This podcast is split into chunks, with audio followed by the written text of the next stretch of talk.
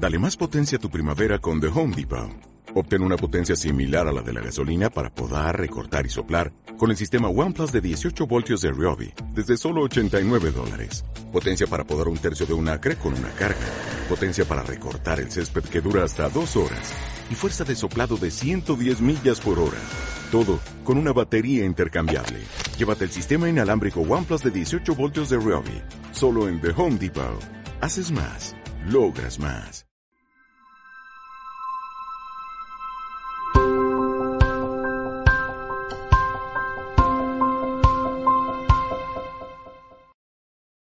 El protagonismo esta semana ha sido sin duda, me refiero a la Iglesia naturalmente, ha sido sin duda el sínodo sobre la Amazonía que ya ha terminado.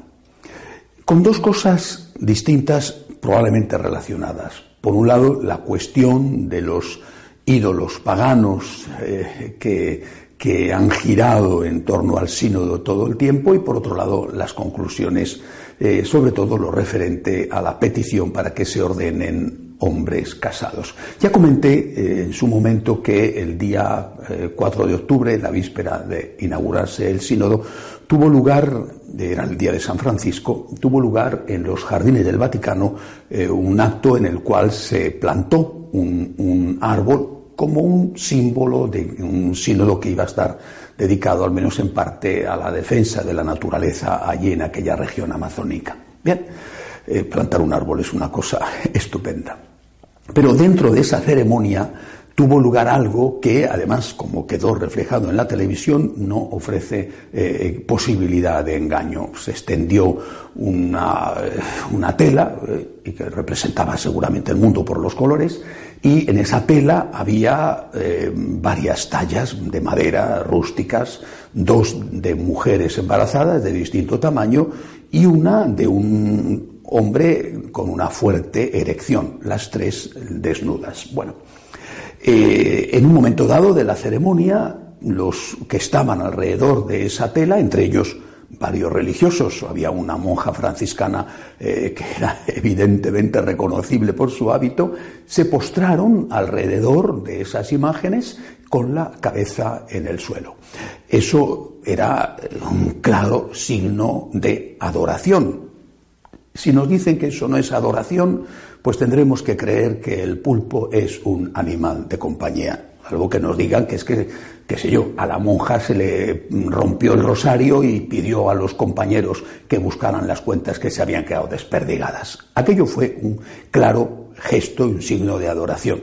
Lo primero que me llama la atención es que todos estos curas y más que están en contra de que los fieles se arrodillen en la iglesia durante la consagración, han quitado en muchas iglesias los reclinatorios para que no puedan arrodillarse y les critican y se meten con ellos si alguno se atreve a arrodillarse, no se escandalicen, ni protesten, ni digan nada de que se arrodillen delante de unos ídolos.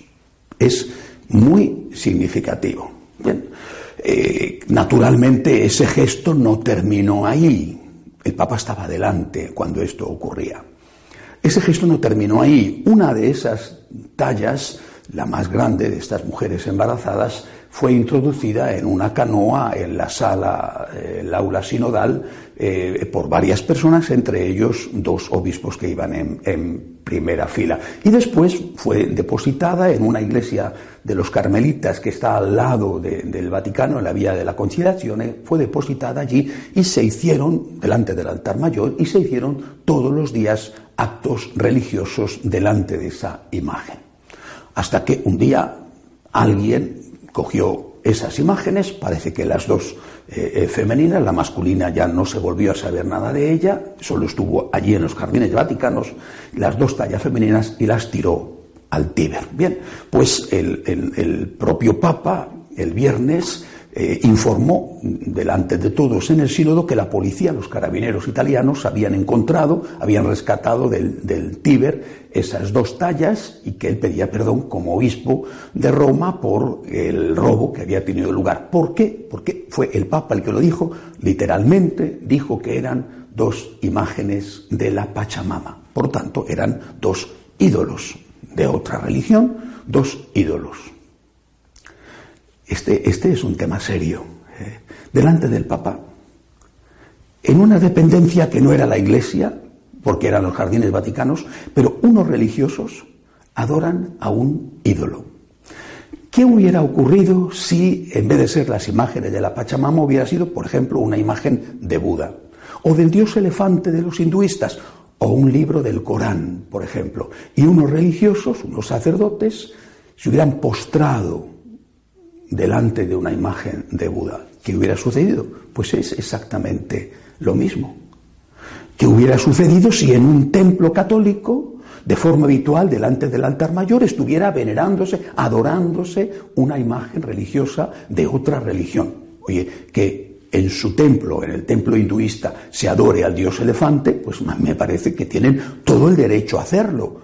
Y que el, donde tengan los seguidores de la religión de la Pachamama sus templos, como sean, eh, humildes o grandiosos, que adoren a la Pachamama, a mí me parece bien, que tienen derecho a hacerlo.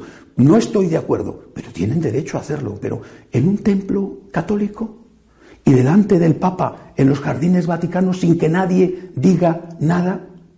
Bueno, alguien sí ha dicho algo. El cardenal Miller, ex prefecto de doctrina de la fe y que yo creo que algo sabe de teología, eh, ante esto dijo que traer los ídolos a la iglesia fue un crimen contra la ley divina. Y Monseñor Azcona, que fue un, ya está jubilado, pero fue obispo en una prelatura, en, en una misión en Brasil, dijo que efectivamente eran, eran ídolos, el Papa lo reconoció, imágenes de la Pachamama, lo dijo tal cual el Papa, se acabó con la duda, que si era Nuestra Señora de la Amazonía, a ver, si era Nuestra Señora de la Amazonía, ¿quién era la imagen del hombre que estaba allí? Porque se prestaba a muchos equívocos. El Papa zanjó y dijo, no, son efectivamente imágenes de la Pachamama. Bueno, pues Monseñor Azcona dijo que efectivamente eran imágenes de la Pachamama, pero que aquello era un sacrilegio demoníaco. Vamos a las consecuencias.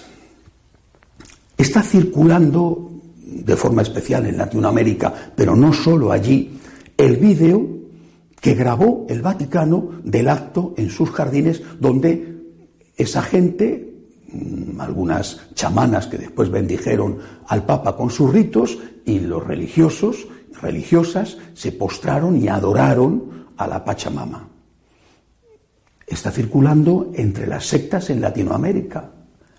Y lo que ellos están diciendo es que los católicos hemos dejado de ser cristianos, nos hemos vuelto paganos y estamos adorando a los dioses precristianos.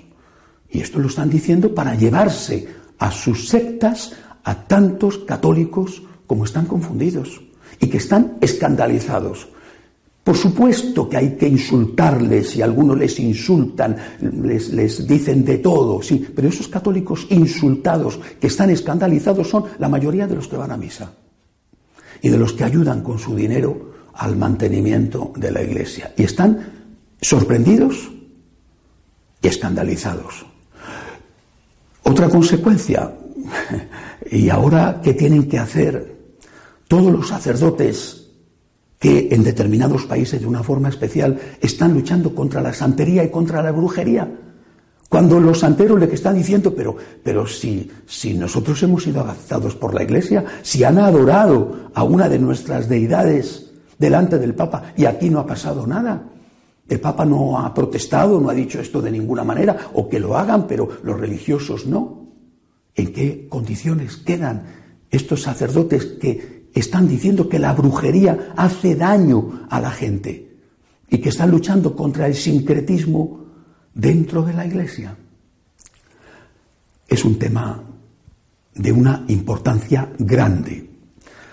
Yo no sé si, a esto se refería el Papa poco después, cuando eh, él dijo y criticó a lo que él llamó las élites católicas que se fijan en en cositas, dijo el Papa, en cositas, en lugar de fijarse en lo grande. No sé si se refería a esto. Esto, desde luego, no es una cosita. El Papa también dijo, citando a Pegui, que había algunos de esas élites católicas que no tenían en cuenta los desafíos del hombre moderno y que no amaban a nadie y que por eso creían que amaban a Dios. Bueno, y citando a Mahler, eh, dijo que la, tradición no podía ser una urna de cenizas, sino que tenía que ser la raíz para el futuro, eh, la, la fuente de energía para el futuro. Creo que Mahler lo decía en otro sentido. No es una cosita adorar a un ídolo en una iglesia, sea la Pachamama, sea Buda o sea el dios elefante. No es una cosita. No digo yo que el Papa lo dijera en ese sentido. No sé a qué se refería cuando criticó a las élites católicas, que no sé a quién eran, élites católicas, y no sé si se refería a esto o a otra cosa con lo de las cositas. Esto no es una cosita. Vuelvo a leer lo que dijo el cardenal Miller. Traer los ídolos a la iglesia fue un crimen contra la ley divina. No es una es algo muy grave, muy serio y que tiene ya importantes consecuencias en la evangelización. Segunda cuestión de la semana, las conclusiones del sínodo eh, para la Amazonía. Bueno, dos sobre todo. Por un lado, la petición al Papa para que se ordene a hombres casados, en un primer momento circunscrito a las regiones de la Amazonía más alejadas donde no pueden llegar habitualmente los sacerdotes. Pretensión, petición para que se ordene a hombres casados para poder llevar la Eucaristía a estos sitios. También me parece curioso y muy significativo que, por ejemplo, uno de los obispos, ya está jubilado, pero ha participado en el sínodo de origen alemán y que ha sido obispo allí durante muchos años, diga que él, durante 20 años, lo ha dicho públicamente, no ha bautizado a nadie y que no tenía ninguna intención de hacerlo. Está preocupadísimo para que llegue la Eucaristía a los sitios más remotos, pero él dice que no ha bautizado a nadie. Pues debería de estar preocupado, en primer lugar, por el bautismo. Primero que se bauticen y después lo demás.